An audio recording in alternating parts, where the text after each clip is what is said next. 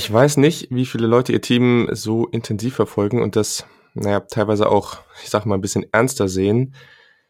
Man muss sich natürlich immer bewusst sein, dass wir hier nur von Football sprechen ähm, und es natürlich deut deutlich wichtigere Dinge im Leben gibt. Trotz alledem war das gestern absolut äh, sehr hart. Das war mit Abstand, also das intensivste und sicherlich auch spannendste Spiel, was ich jemals verfolgt habe. Ähm, eigentlich in jeder Sportart, aber natürlich vor allem im College Football.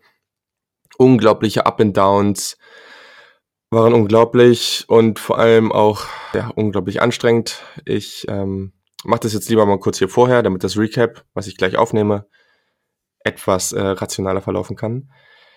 Ich glaube, das Spiel, was wir gestern gesehen haben, ist der Grund, warum wir College Football so sehr lieben, warum das dieser unglaubliche Sport ist. Das war der absolute Wahnsinn. Die Intensität bekommst du nirgendwo anders. Kann man mir gerne versuchen zu erklären. Ich sehe diese Intensität nirgendwo anders, in keinem anderen Sport. Hat unglaublich viel Spaß gemacht, dieses Ohio, Ohio State Team das, das ganze Jahr zuzuschauen. Es war wirklich eine unglaubliche Leistung. Die haben gestern wirklich alles auf dem Feld gelassen. Clemson hat am Ende verdient gewonnen sie haben mehr Punkte erzielt, dementsprechend haben sie verdient gewonnen, da bin ich immer eindeutig der Meinung. Und sie waren am Ende ein Stückchen besser. Ich glaube, sicherlich wird das für mich persönlich noch ein bisschen dauern, bis ich äh, mit der Niederlage so abgeschlossen habe. Das war dann irgendwie doch ein bisschen schwerer zu verdauen, aber am Ende ist es halt so. Wir reden jetzt auf jeden Fall ausführlicher über, ich glaube, einen College Football Playoff Samstag, der es absolut in sich hatte und den wir so noch nicht gesehen haben.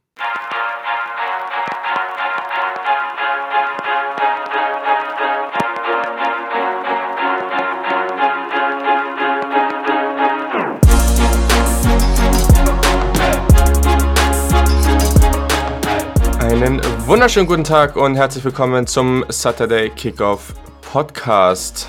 Ja, was ein Abend. Das waren, ich glaube sogar zwei unglaublich, unglaubliche Spiele, aber auch zwei unglaublich verschiedene Spiele. Das werdet ihr dann gleich, falls ihr es noch nicht gesehen habt, hören. Aber ich glaube, die meisten werden sich das vergangene Nacht auch selber gegeben haben, beziehungsweise nun auch zumindest die Highlights gesehen haben. Es hat sich auf jeden Fall mehr als gelohnt, Ebenfalls geschaut hat die beiden Spiele Christian Schimmel von derdraft.de und mit dem spreche ich heute. Vielen Dank, Christian, dass es so schnell nach dem, nach dem, ja, nach dieser Nacht geschafft, ähm, oder nach dem, nach der Nacht klappt. Kleiner Disclaimer an dieser Stelle, weil ihr es schon merkt. Ich habe nicht so viel geschlafen. Das wird man vielleicht an meiner Stimme merken, vielleicht an manchen Sätzen, die ich dann nicht so ganz hinbekomme. Seht es mir nach. Aber genau, wie geht es dir nach dieser College Football Playoff Nacht? Wie fühlst du dich? Oh, mir geht es relativ gut. Das war ein sehr, sehr nettes Intro. Ich bin normalerweise, das kann ich dir sagen, auf den Sportplätzen des Westerwaldes nie für meine Schnelligkeit bekannt gewesen. Von daher schön damit mal in Verbindung gebracht zu werden. Ähm, ich muss ehrlich gesagt erstmal speziell nach dem, dem Ohio State Clemson Spiel meine Gedanken ein bisschen sortieren. Ja. Weil, und gerade wenn man halt wirklich, das heißt jetzt nicht, dass, dass man Football anders, anders schaut, wenn man, wenn man, sag ich mal, ein bisschen erfahrener ist oder so aber da war so viel drinne. Also normalerweise, ich hab's, ich, eigentlich habe ich hab mir auf meinen Zettel geschrieben, normalerweise müsste man, ich werde nicht die Zeit zu haben, aber das Ding nochmal zwei, dreimal Real Life angucken und zu gucken, was da alles an Adjustments gelaufen ist. Das war auf so einem hohen Niveau. Und ähm, ja, ich äh, gebe geb zu, dass, also ich bin auch noch selber ein bisschen platt, so. Ähm, aber zumindest das Spiel hat alles gehalten, was man sich entsprechend vorgestellt hat. Das erste war eine gute Abendunterhaltung ähm, nach einem sehr, sehr ordentlichen äh, Penn State gegen Memphis-Spiel, auch wenn ich äh, ja. dem, dem, lieben Jan Wegwert, der ja auch bei dir schon mehrfach zu Gast war, zustimmen würde, dass diese, dass diese Memphis-Jerseys einfach eine Anfechtung sind. Das ist ganz, ganz, ganz, ganz ähm, Da müsste dringend mal ein, ein, Wechsel kommen. Also das war, es war ein toller Footballabend. Ähm, und ähm, ja, schön, dass, also so einer der, einer für mich der Highlight-Tage im Jahr, weil es ist mhm. College Football auf ganz hohem Niveau. Und so, so ist es dann auch, so ist es dann auch gewesen. Und ähm, ich habe, ich konnte ich, mich dem Gedanken nicht, nicht entfliehen, dass ich sehr, sehr dankbar bin, in einer Zeit zu leben, wo wirklich die Möglichkeit besteht, so viel Sport zu gucken auf den unterschiedlichen Wegen.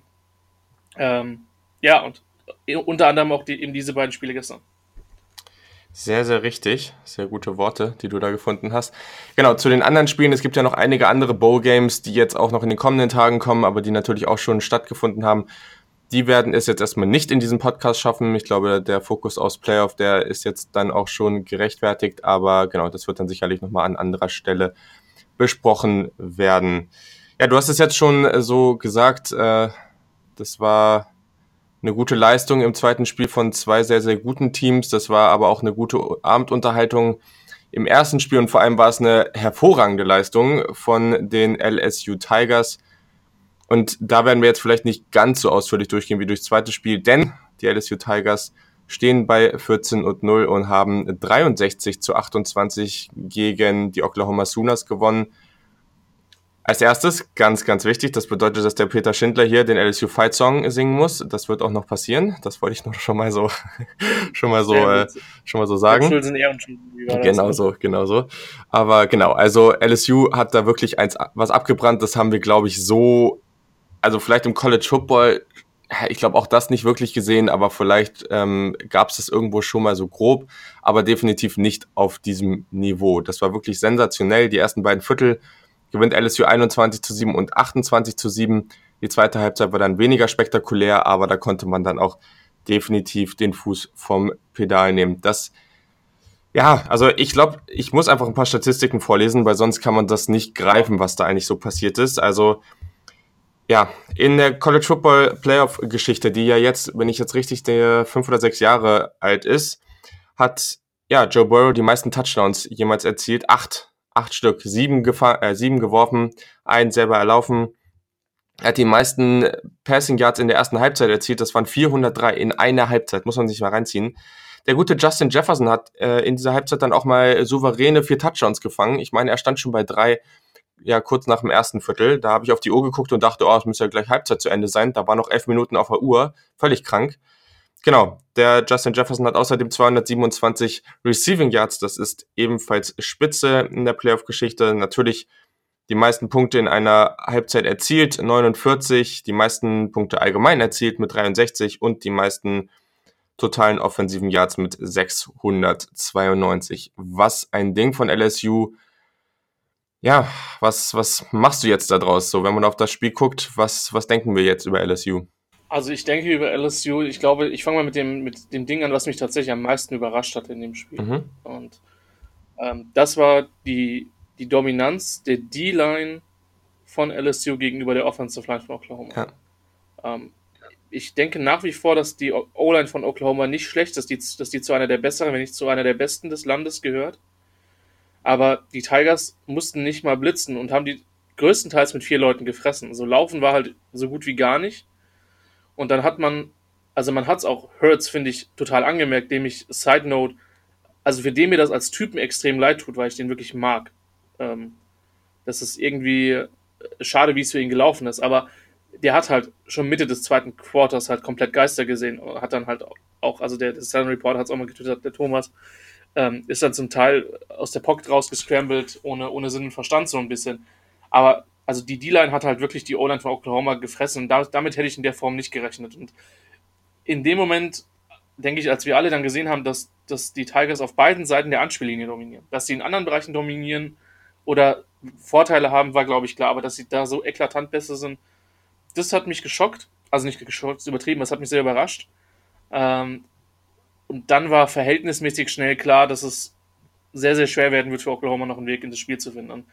Wie LSU dann executed hat in der Offense, ähm, das war bemerkenswert. Sie haben natürlich von, von ein, zwei Sachen profitiert. Verletzungen, die dann auch zum Teil, die eine, die eine Ejection plus dadurch, dass dann halt neues Personal reingekommen ist, wo dann die Abstimmung öftermals nicht gestimmt hat, aber trotzdem.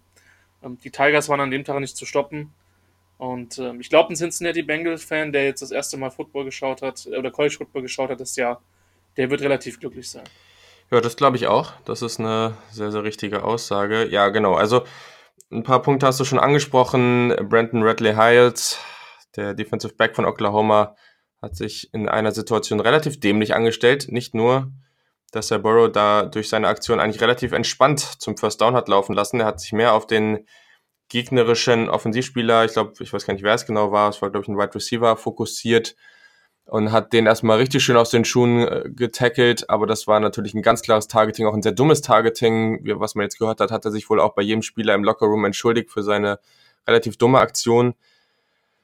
Ähm, ja, also damit hat man es äh, LSU natürlich nicht leichter gemacht. Was man natürlich sagen kann, zu Beginn gab es für mich so einen Punkt, wo Oklahoma sicherlich nochmal eine Chance hatte, ist jetzt vielleicht ein bisschen übertrieben, aber man hatte bereits ähm, diesen 70-Yard-Pass auf Lamp angebracht. Danach hat man dann ja relativ schnell den Touchdown erzielen können. Und genau danach gab es diese Situation, wo Stingley dann, also Derek Stingley, der Cornerback von LSU, eine sehr, sehr eindeutige Defensive Pass Interference begangen hat. Also viel eindeutiger wird's nicht, würde ich jetzt mal so pauschal sagen.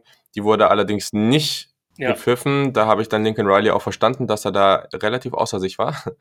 Aber genau, das hat natürlich dann irgendwie alles noch ins Bild gepasst und am Ende muss man aber klar sagen, das hätte wahrscheinlich hier keinen Unterschied gemacht. Oklahoma war viel zu limitiert und das muss man eben noch dazu sagen. Offensiv war das ein absolutes Feuerwerk, was LSU da abgebrannt hat. Da hat alles gepasst. Da waren auch diese verrückten Plays dabei, wo Burrow, das eine Play, wo er dann irgendwie zur rechten Seitenlinie da gedrängt wird und völlig unter Druck steht und einfach mit unglaub unglaublichem Touch über die Gegner floatet. Und ich glaube, dann war es auch, dann war es, glaube ich, Marshall, der den Ball da gefangen hat. Also da waren so Wahnsinnsaktionen dabei, aber diese Defense, die war eben sehr, sehr überzeugend. Also vom Beginn an musste Hurts da eigentlich um sein Leben laufen. Das war unglaublich schwer für ihn auch.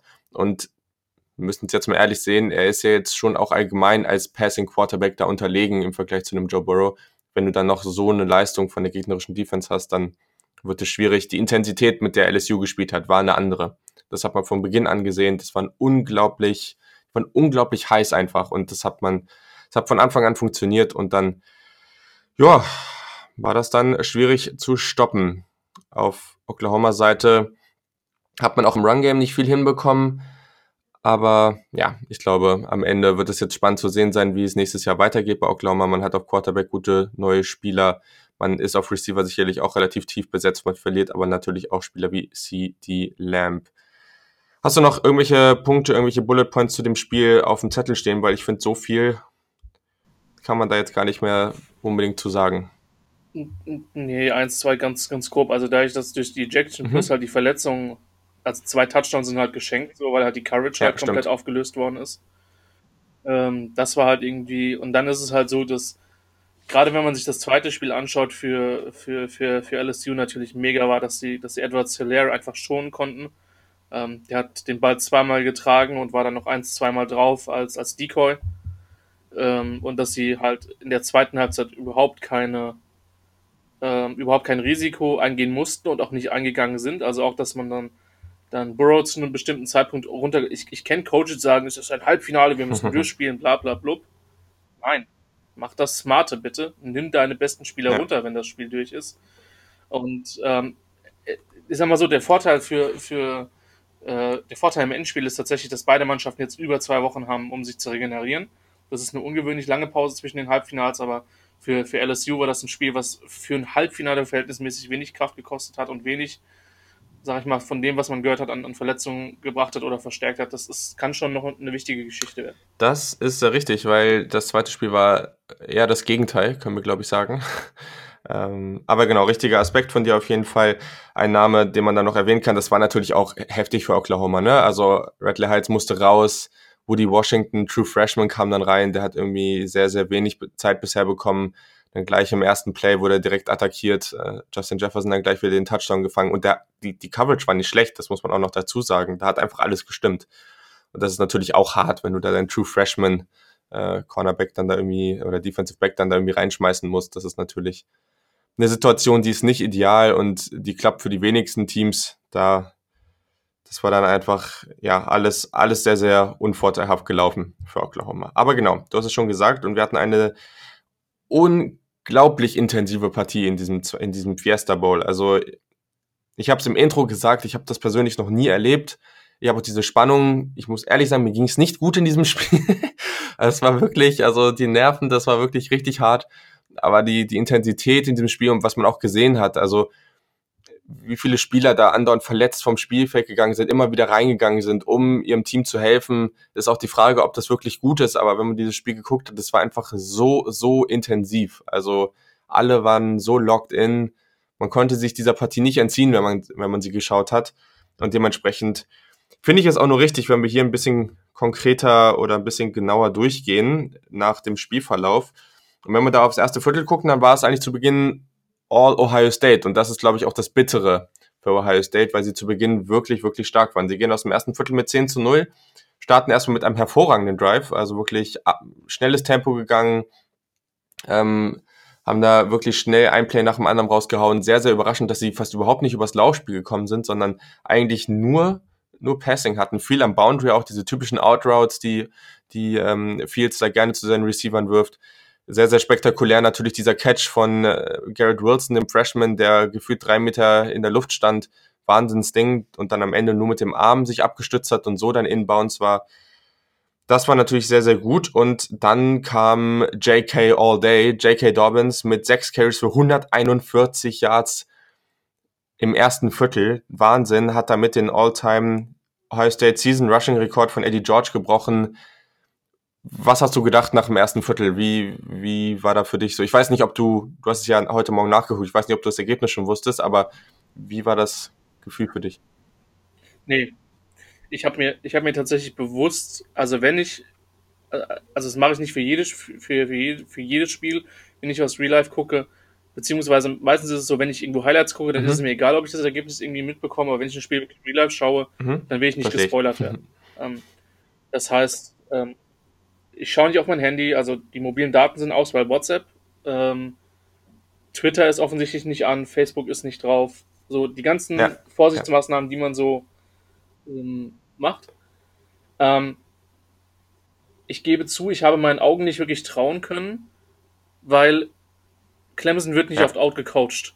Und sie sind in diesem ersten Viertel an die Wand gecoacht worden.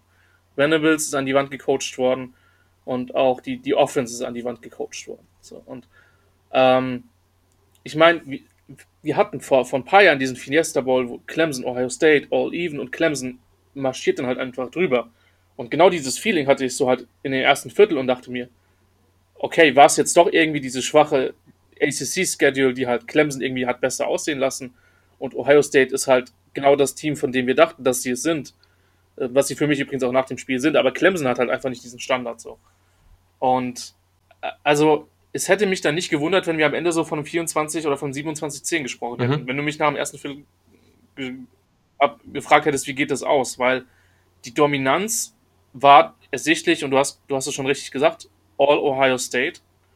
Ähm, und deswegen glaube ich auch, dass die sich nach diesem ersten Viertel extrem gut gefühlt haben. Definitiv. Ich glaube, das beschreibt es ganz gut. Man hat auch, also äh, Faktoren wie Chase Young hat man jetzt nicht so direkt gespürt, aber der hat auf jeden Fall auch Druck ausüben können, hat auch viel Aufmerksamkeit bekommen, hat dann dazu geführt, dass Spieler wie Robert Landers zum Beispiel auch einen Sack verbuchen konnten. Genau, musste Clemson dann eben auch mehrfach panten, beziehungsweise haben dann auch einen Field Goal verschossen, das hat sicherlich geholfen. Großes Problem war dann allerdings, dass man, also wir haben diesen einen Touchdown von äh, J.K. Dobbins, der dann 68 Yard das Feld runtergerast ist, dann später noch einen sehr langen Lauf hatte. Das Problem, und ich glaube, das war dann auch zumindest teilweise, ja, später gab es natürlich noch andere Faktoren, man war die, das, die ganze Zeit im Spiel aber man konnte die Drives nicht in Touchdowns ummünzen. Das war das große Problem. Also der erste Drive am Ende ein 21 Yard Field Goal, dann in der zweiten Hälfte startet man mit einem 22 und einem 33 Yard Field Goal. Das waren alles Situationen, wo man sicherlich einen Touchdown hätte erzielen müssen. Man war in der Red Zone dann nicht mehr so stark. Man hat viele, viele dumme Penalties bekommen. Das war auch nochmal so ein Faktor. Da hat man viel mehr als Clemson am Ende gehabt. Clemson hat am Ende noch ein paar bekommen, aber ich glaube gerade so erste Halbzeit, ersten Dreiviertel, da war Ohio State eben einfach viel unvorsichtiger oder wie auch immer man es nennen will, aber es hat einfach nicht so gut funktioniert. Ähm, und äh, genau, dann gab es eben noch so kleine Sachen, ne? Der, der Pass von Fields auf, äh, auf Dobbins, dann, der eigentlich zum Touchdown war, dann hat äh, Dobbins den aber nicht richtig gefangen und als er auf den Boden gekommen ist, ist der Ball ähm, ja praktisch äh, locker gewesen und äh, man hat man hat es als incomplete Pass gecallt. Also das waren alles so Geschichten. Das ist natürlich sehr, sehr bitter gewesen. Ähm, ich glaube, das war schon irgendwo entscheidend. Also und dann können wir natürlich noch über, über die Verletzungen sprechen, äh, die da am Anfang eigentlich vor allem bei Clemson waren. Also gerade T. Higgins und Justin Ross waren immer wieder ähm, an der Seitenlinie. Vor allem T. Higgins war ganz lange draußen. Der ist in der zweiten Hälfte dann erst wiedergekommen. Genau. Und dann kam das Targeting von Sean Wade. Ähm, ein, eigentlich eine Situation, ja, viele beschreiben es so ein bisschen als Momentum-Shift in dieser Partie, weil am Ende war das der Fourth Down und der Third Down Stop Äh, Sean Wade kommt durch als Cornerback äh, Blitz, der keiner hat mit ihm gerechnet. Er also levelt Trevor Lawrence unglaublich. Also der haut den wirklich so um, das hat richtig geknallt. Ähm, wäre ein absolut krasses Zeichen gewesen. Clemson hätte panten müssen. Und damit hätte man ein ganz anderes Spiel sicherlich bis zur, bis zur Halbzeit gesehen. Allerdings ist es anders gekommen. Es gab Targeting. Sean Wade durfte nicht mehr mitspielen. Amir Reeb kam, kam rein und der hatte dann deutlich größere Probleme. Und so kam es dann am Ende, dass äh, zum einen Trevor, äh, Travis Etienne natürlich gescored hat und natürlich auch noch dieser lange, ähm, jetzt muss ich gucken, 67 Yard Lauf von, von Trevor Lawrence dann am Ende, der auch wirklich sensationell war, zum 16 zu 14 vor der Halbzeit. Was, also erstmal Targeting, wie, wie stehst du zu dem Call da an der Stelle? Also erstmal, als er da, da als Blitzer durchgeschossen ist, habe ich gedacht, was für ein unfassbarer geiler Defensive Call da ihn zu schicken. Ja. So. Ähm, weil das war halt vom Timing her super. Ich gebe zu, ich habe am Anfang gar nicht über Targeting nachgedacht. Ja, ich auch nicht. Ich ja. finde den Call richtig, weil es ist Crown of the Helmet. In dem Moment äh, ist es auch tatsächlich egal, ob der Spieler defenseless ist, also ob er sich Lawrence dringt sich ja noch so ein bisschen zusammen, schützt sich, will sich dann noch ein bisschen schützen. Aber für mich ist es die korrekte Entscheidung in dem Moment. Ähm, was natürlich extrem bitter war, weil der halt nie die Intention hatte, dann Targeting zu begehen. Ähm, Glaube ich zumindest nicht. Also er will ihm eine mitgeben, er will ihn umhauen, klar, aber. Ja, aber der Unterschied ist ja eindeutig, ne? Also wenn wir jetzt über, guckt euch mal ja. den Hit von Radley Heights an und guckt euch den von Sean Wade an, weil das ist ja, eben das Ding. Genau. Der Unterschied ist enorm und das ist, ich bin immer, immer, immer und deswegen ist es auch okay für mich, es war natürlich hart, aber natürlich ist es ist es immer das Wichtigste, die Spieler zu schützen. Da ist Sieg und Niederlage am Ende scheißegal. Das muss man ganz, ganz, also erstmal vorneweg sagen. Aber das Problem an dieser Regel ist natürlich, dass Sean Wade mit so einem Tempo, du kannst am Ende immer, das ist ja. genau wie wir später bei dem Fumble oder nicht Fumble, da gucken wir ja. dann und da wird dann gesagt, ja, du kannst nicht auf die Zeitlupe gucken, weil es viel zu schnell geht. Ja, das musst du dann hier aber eigentlich auch machen, weil es geht so schnell und er geht auf eine Höhe, wenn Trevor Lawrence steht, da trifft er seinen Kopf nicht. So und er ist so, so schnell, da kann er nicht mehr reagieren. Trevor Lawrence zieht sich zusammen und dadurch trifft er den Kopf. Am Ende, wenn du auf die Regel guckst, ist es der richtige Call. Das, da stimme ich zu. Aber wenn du einfach, da musst du eigentlich die Regel auch irgendwie vielleicht nochmal anpassen oder sagen, ja, was machst du da jetzt? Weil am Ende hast du natürlich jetzt einen extremen Einfluss auf das Spiel genommen und es war vielleicht nicht ja. zwingend das, was du am Ende eliminieren willst. Ich weiß es nicht, aber ja, schwierige Sache. Es ist halt, das ist halt deutlich eher ein Football-Play mhm. als als das in dem LSU-Oklahoma-Game, wo ich erstmal auch, ich gebe zu, ich habe da erstmal nur, nur gesehen, okay, das muss ein Illegal Blindside-Block gewesen sein. So. Da hat mich erstmal gewundert, dass da keine Flagge geflogen ist, mhm. weil, so wie ich das wahrgenommen habe, gab es ja original erstmal, es ging, ging erstmal nur über Review. Ähm, das hat ja keiner von den Refs gesehen. Als ich das dann, Ding dann in der Wiederholung gesehen habe, okay, der will den halt einfach nur wegschädeln, tschüss. Also, da habe ich dann auch tatsächlich relativ wenig Verständnis für. Ähm, das jetzt hier im Ohio State Game war eher, war eher ein Football Play und eher unglücklich. Vielleicht auch den Emotionen geschuldet. Ich meine, er kann da auch anders zum Quarterback gehen, aber ich verstehe da schon, was du meinst. Also, ähm,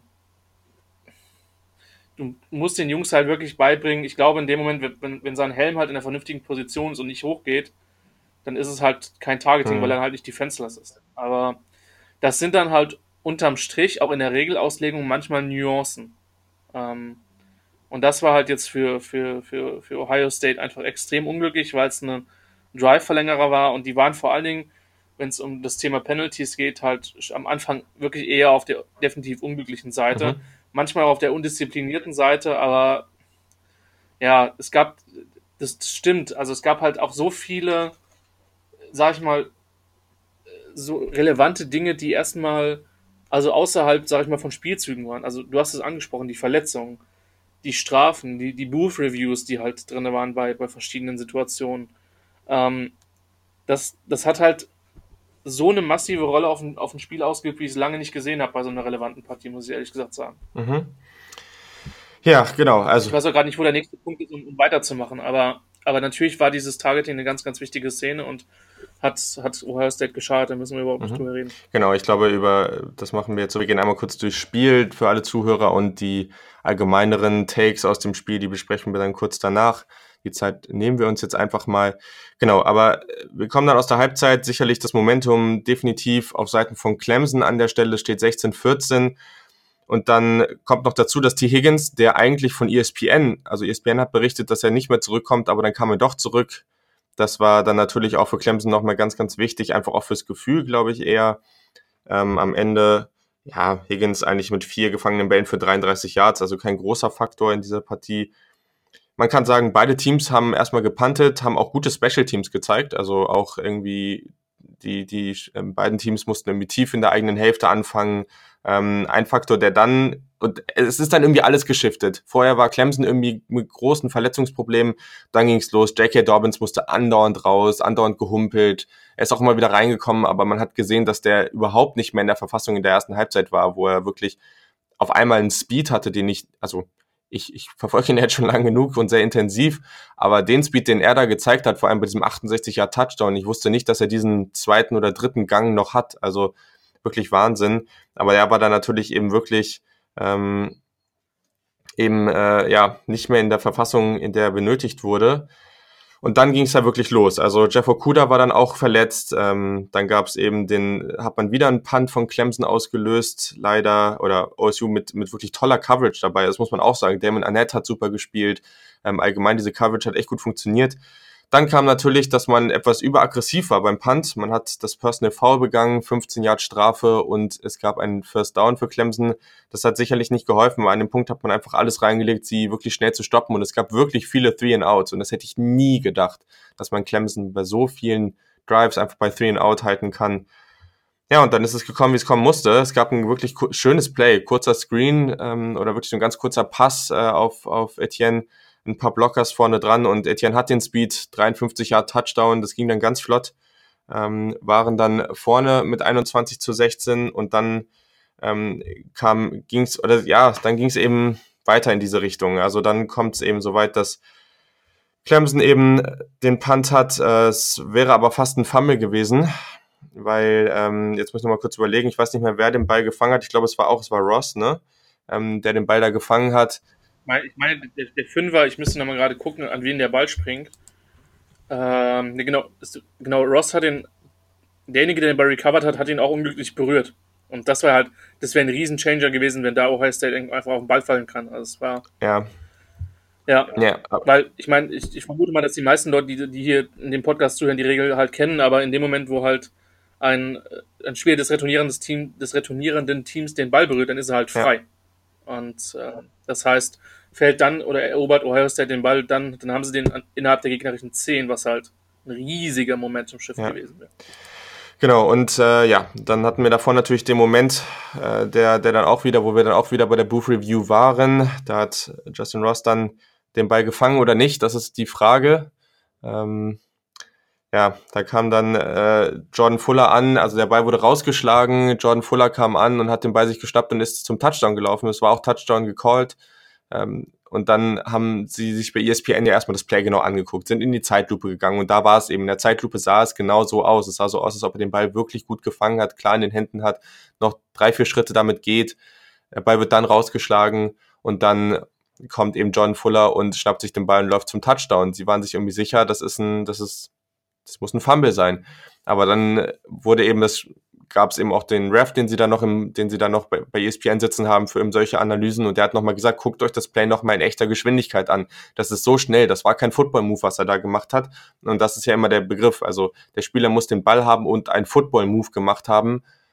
Und dann eben wo, kam erst der Fumble. Das war für ihn nicht der Fall. Das war auch für die echten, also die Refs in diesem Spiel nicht der Fall und dementsprechend wurde es zurückgecallt. Das war natürlich auch nochmal ein Riesenshift, weil damit hätte man sicherlich auch nochmal hier einfach das Spiel nochmal gedreht. Das wäre gerade in dieser Phase, wo es so, so schwer war, dann eben nochmal ganz anders aussehen lassen. Es ist dann aber anders gekommen. Man hat, äh, in dem Fall musste Clemson dann trotzdem panten. Sie hatten dann das Fourth Down und eben nicht den Touchdown kassiert. Leider, leider, leider ging es dann vier Minuten vor Schluss im dritten Viertel geht äh, Justin Fields dann tief bei 3 und 8 und Isaiah Simmons, der eh ein sehr, sehr gutes Spiel hatte und der einer der, oder wenn nicht der beste Defensivspieler von Clemson ist, dann aus dem Centerfield schön nach links äh, mit seiner Range, die er da zeigt, an die Seitenlinie und fängt den Ball ab, fängt die Interception. Justin Fields das ganze Jahr nur eine Interception gehabt, in dieser Partie zwei, das ist natürlich enorm, aber war jetzt auch nicht nur seine Schuld, das können wir später nochmal besprechen. Ähm, aber ja, genau. Und so gehen wir dann auch aus diesem Viertel mit 21 zu 16. Ohio State dann am Ende ohne Punkte im dritten Viertel. Das war jetzt wieder ein bisschen wirr alles. Ich hoffe, ihr konntet das einigermaßen verfolgen. Ja, wie hast du das so gesehen im dritten Viertel? Was war so dein Punkt? Oder bevor wir ins vierte Viertel gegangen sind, was hast du gedacht, wie das jetzt weitergeht? Was waren so deine Gedanken? Ja, es war halt tatsächlich halt zwei, zwei Teams, die halt gegenseitig einen Punch nach dem nächsten versetzten und du wusstest halt nicht, was passiert.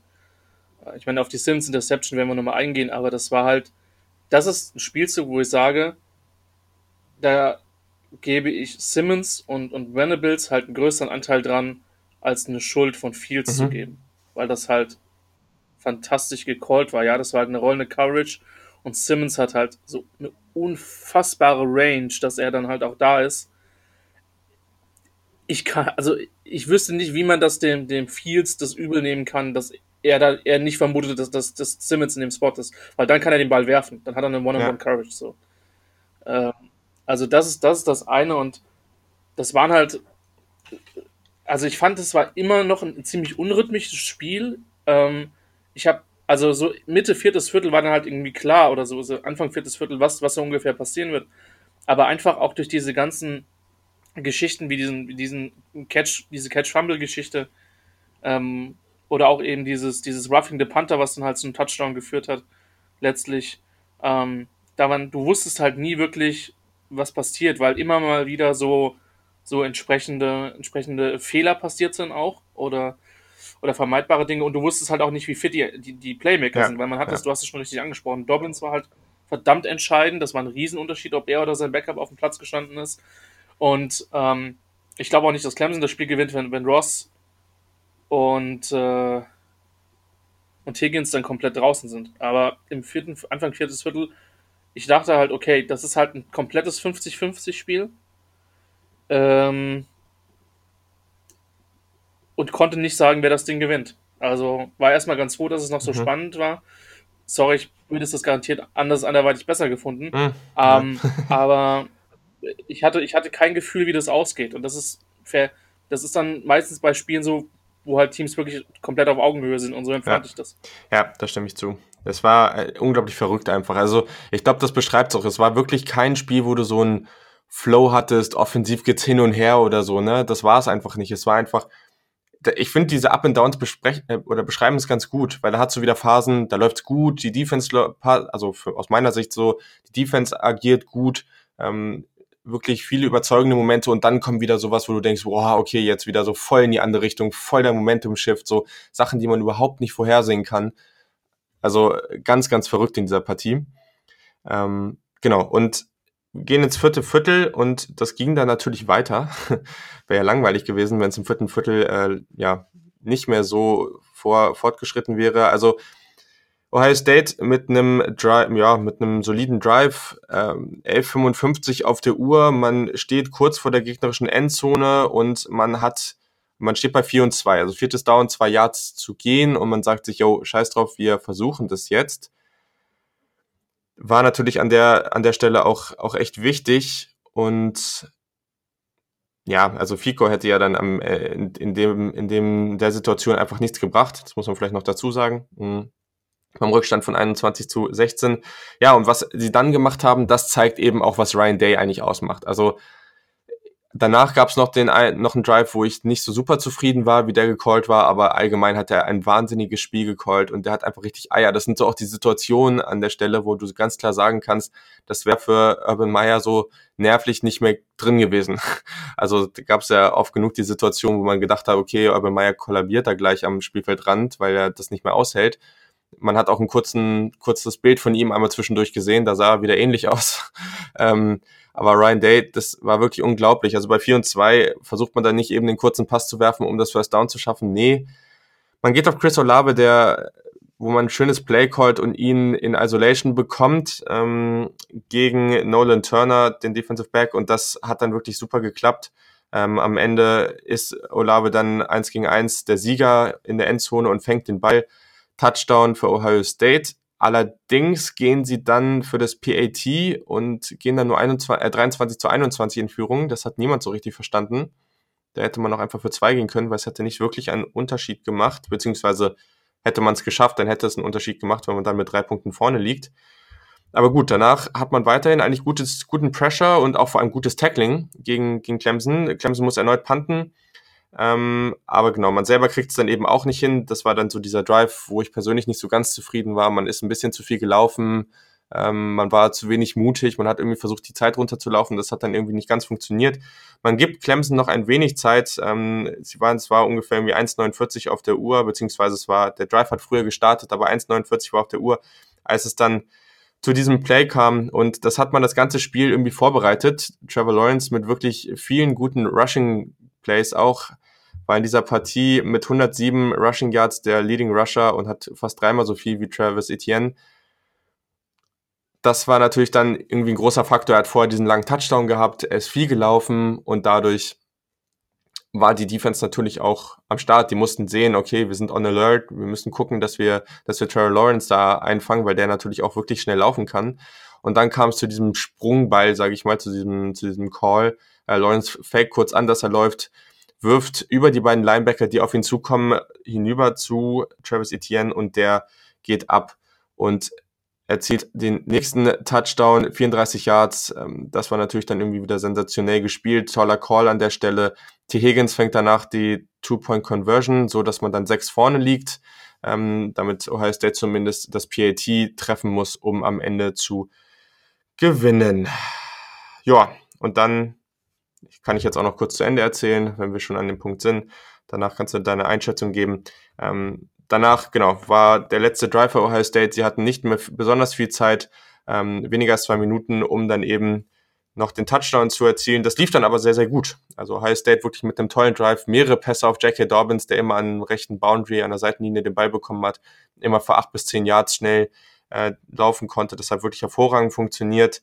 Ähm, man ist bis in die gegnerische, tief in die gegnerische Hälfte gekommen. Man war leicht außerhalb der Red Zone, meine ich. Es muss jetzt, müsste eigentlich so gewesen sein. Ähm, und dann ja, steht Justin Fields, das waren 43 äh, Sekunden noch auf der Uhr. Justin Fields steht stark unter Druck. Ähm, sein äh, KJ Hill war vorne nicht mehr frei. Den wollte er eigentlich erst anwerfen, so sah es zumindest aus. Und dann ist hinten in der Endzone Chris Olave, ähm, der 1 gegen 1 wieder gegen Nolan Turner hat. Das Matchup hatten wir vorher schon, das hat er eindeutig gewonnen. Und wären sie beide on the same page gewesen, dann hätte er es auch wieder gewonnen wahrscheinlich. Aber Justin Fields stand unter Druck, wirft den Ball in die Mitte des Spielfelds, weil es so aussah, als ob Olave dann eben in die Mitte geht. Der denkt sich aber anders, ob es eine Option Road war oder einfach ein Fehler. Wir werden es nicht, vielleicht werden wir es niemals wissen. Auf jeden Fall, Olave dreht sich um in die andere Richtung, wäre komplett frei gewesen, aber da hat Fields schon den Ball in die Mitte des Feldes geworfen. Interception und das Spiel war zu Ende. Das war sicherlich ein unglaublich dramatisches Ende. Fields konnte es nicht glauben. Mir um vorm Fernseher ging es ähnlich, aber vielleicht irgendwie auch ein ganz passendes Ende für diese Partie. So, das war jetzt relativ lang. Ähm, jetzt darfst du natürlich erstmal ein bisschen deine Gedanken teilen zu diesem vierten Viertel und wie dieses Spiel ausgegangen ist. Ich, ich fange mal mit dem Ende an. Tatsächlich irgendwie, also das stimmt, stimmt schon, wenn man drüber nachdenkt, ist es irgendwie gar nicht so ein unpassendes Ende für dieses Spiel. Aber wenn ich mir direkt nachher aufgeschrieben habe, was war's? äh, ein Scheißplay am Ende eines großartigen Spiels. Also ich hätte mir schon irgendwie gewünscht, dass es dann irgendwie, was weiß ich, ein Ball äh, in Courage ist, der halt ein Verteidiger gut verteidigt oder den der Receiver halt fängt. Ähm, und nicht so ein Ding, wo halt beide nicht auf derselben Seite des Spielbuchs sind. So, wobei, es war so ein bisschen, es war so ein bisschen typisch, weil Fields hat halt, und das ist halt, also eine für mich vielleicht die größte, in Anführungszeichen, Schwäche von Ohio State, dass Fields mit seinen Reads einfach sehr, sehr viel Zeit gebraucht hat und, und auch oft relativ mhm. viele Sex gefressen hat. Und das hat viele Drives kaputt gemacht. Und das, äh, das war dann für Ohio State schon ein Problem. Auf der anderen Seite, ähm, und das hat man jetzt speziell, finde ich, in diesem letzten Drive gemerkt, Clemson hat mit vier Leuten keinen Druck machen können. Punkt. Clemson hat über das gesamte Spiel mit vier Rushern keinen Erfolg im Pass Rush gehabt. Ähm, den Lauf haben sie am Anfang auch nicht kontrollieren können. Das ging dann ein bisschen besser, je länger das Spiel gedauert hat, beziehungsweise je verletzter Dobbins wurde, ähm, um, um, mal den Zyniker in mir anzubringen. Aber Venables musste permanent blitzen, um Druck mhm. auf den Quarterback zu bekommen. Und dann bist du natürlich in diesem letzten Drive total in einer Zwickmühle, weil eigentlich willst du nicht blitzen so. Du willst eigentlich alles vor dir halten. Du willst, dass äh, Ohio State seine zwei Timeouts nehmen muss. Und dann sind die halt in 30 Sekunden irgendwie 35 Yards marschiert und war dann irgendwie an der Clemson 40. Mit ja. über einer Minute noch so. Ne? Und ähm, das, das war das Ding. Ich meine, den, den, wenn wir kurz zurückgehen, den Call von Lawrence, äh, diesen, diesen Jump Pass Touch, hast du angesprochen. Ich will nicht wissen, wie lange sich der OC dann zurückhalten musste, dass er diesen Call bringt, weil das ist halt einfach der perfekte Konter zu den Lawrence Runs, die übrigens ein massiver ja. Faktor in diesem Spiel waren. Nicht nur durch den einen Touchdown, sondern auch, weil er permanent für 10, 12 Yards gelaufen ist. Ähm, und einer Clemson Offense, die er selber auch nicht wirklich laufen konnte, vor allen Dingen über Etienne, da einen Spark gegeben hat. Aber das war für mich, das war einer der, der Calls der, des Spiels. Der andere natürlich der Fourth Down und One Call von, äh, von, von der Offense von Ohio State, als sie da einfach das perfekte Matchup finden. Ähm, toll executed auch. Ähm, ja, und dann ist es halt am Ende echt unglücklich, wie es, wie es, wie es zu Ende geht. Aber für mich, dieser, dieser Jump Pass auf der einen Seite, der Down auf der anderen Seite und die jeweiligen Screen Calls, Ohio State muss dann halt normalerweise noch einen Touchdown mehr rausholen. Das ist so. Das war, glaube ich, im ersten und zweiten Viertel, wo, wo Dobbins den Ball da fallen lässt. Das war dann schon ein, ein enorm entscheidender, entscheidender Moment.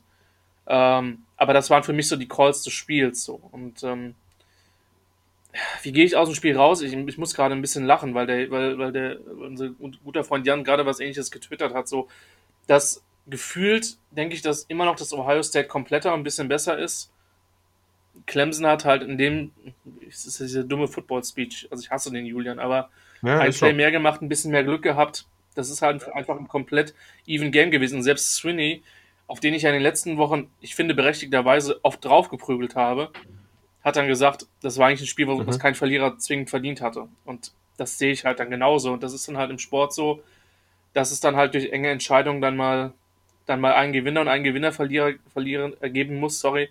Man merkt das Schlafmangel und so. Ähm, aber es ist halt deutlich näher beieinander, als da ist ein Gewinner und da ist ein Verlierer und es ist schwarz und weiß so, weil die beiden Mannschaften waren ja. maximal in Grautönen unterschiedlich. Ja, und ich glaube, ein Faktor, den man hier jetzt auf jeden Fall nochmal nennen muss, am Ende ist es die Frage, ob das in so einer Situation, ja, ob das dann wirklich in so Millisekunden entscheidend ist, aber Trevor Lawrence war schon mal in dieser Situation. Der ist äh, erstmal diese Statistik zu Beginn des Spiels, dass keiner dieser beiden Quarterbacks jemals ein Spiel als Starter im College Football verloren hat, ist schon absurd, dass die beiden in ihrer Recruiting Class an 1 und 2 standen. Was für eine Geschichte. Das könnte auch gut sein, dass wir die nächstes Jahr nochmal sehen. Das wäre natürlich irgendwie auch für die Geschichte irgendwie ganz cool. Ich frage, ob ich das mir wünsche, aber, ähm, aber gleichzeitig muss man irgendwie schon sagen, Trevor Lawrence sah teilweise schon auch abgezockt aus. Also der, der, man hat einfach gemerkt, der war da schon mal, der, der macht es jetzt. Das, das, der hat, ja, der hat einfach, irgendwie hast du mental bei ihm nicht wirklich gesehen, dass er da unter Druck stand, so. Und bei Justin Fields in vielen Situationen auch nicht, was der da wieder abgerissen hat, wirklich Wahnsinn.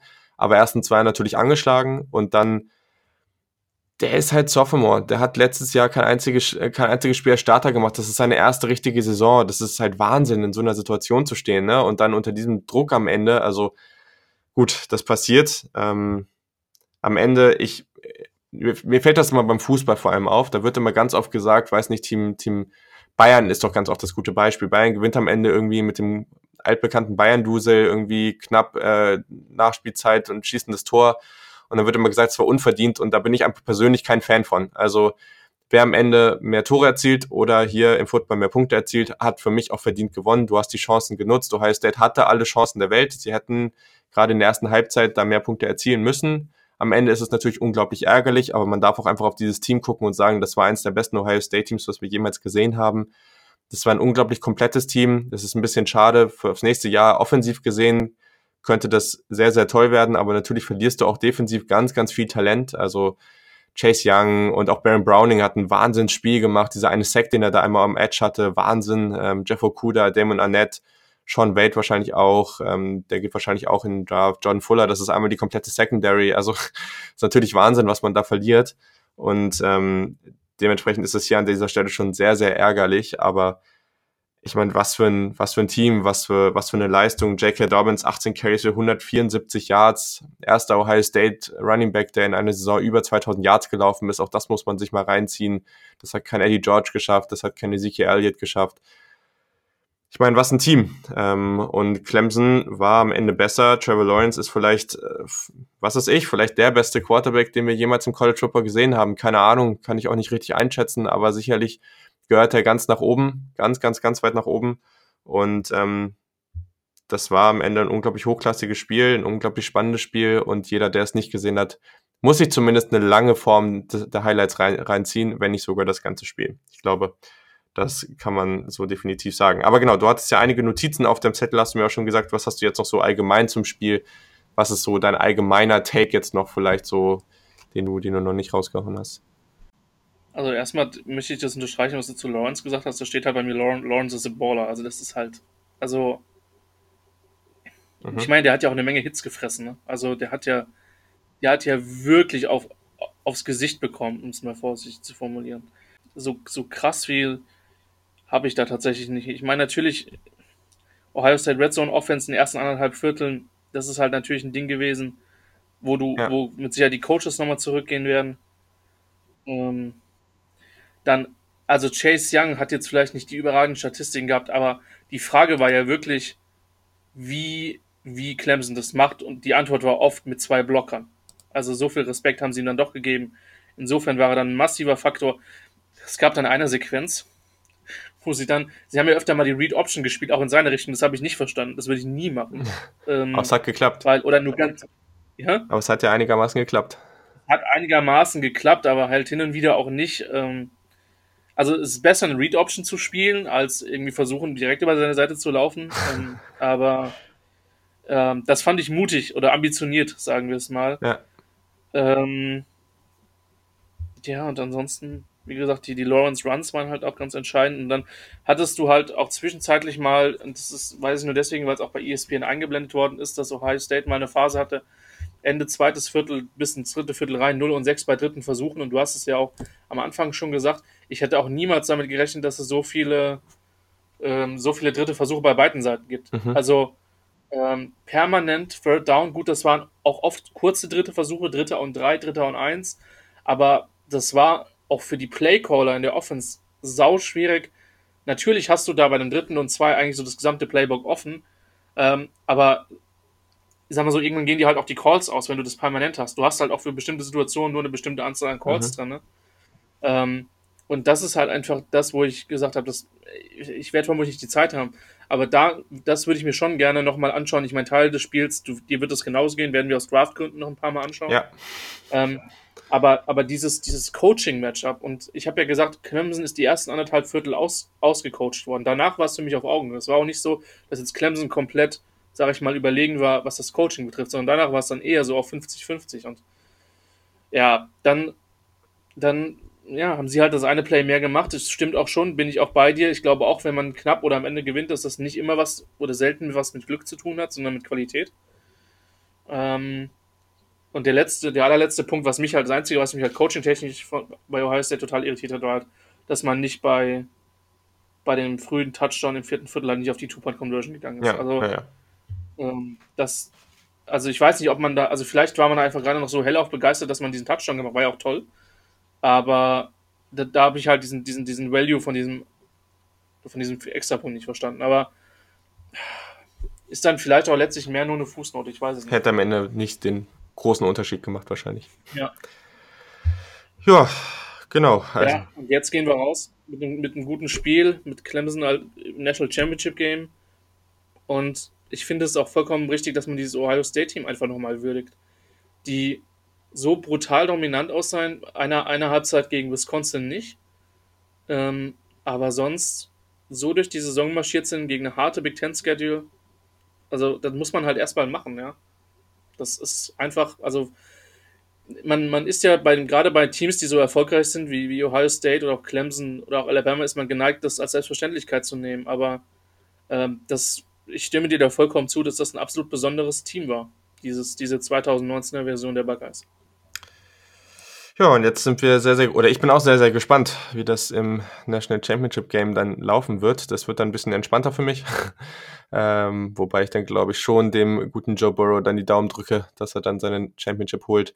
Aber er ist natürlich jetzt interessant, ne, weil Clemson hat, also Ohio State sicherlich von der, von der Secondary einfach schon das bessere Matchup. Also schon einfach doch nochmal mehr Talent. Isaiah Simmons ist natürlich überall, aber wenn du einfach auf die gesamte Secondary guckst, da ist schon viel Talent und das wäre natürlich schon interessant gewesen gegen diese Armada Receivern von LSU.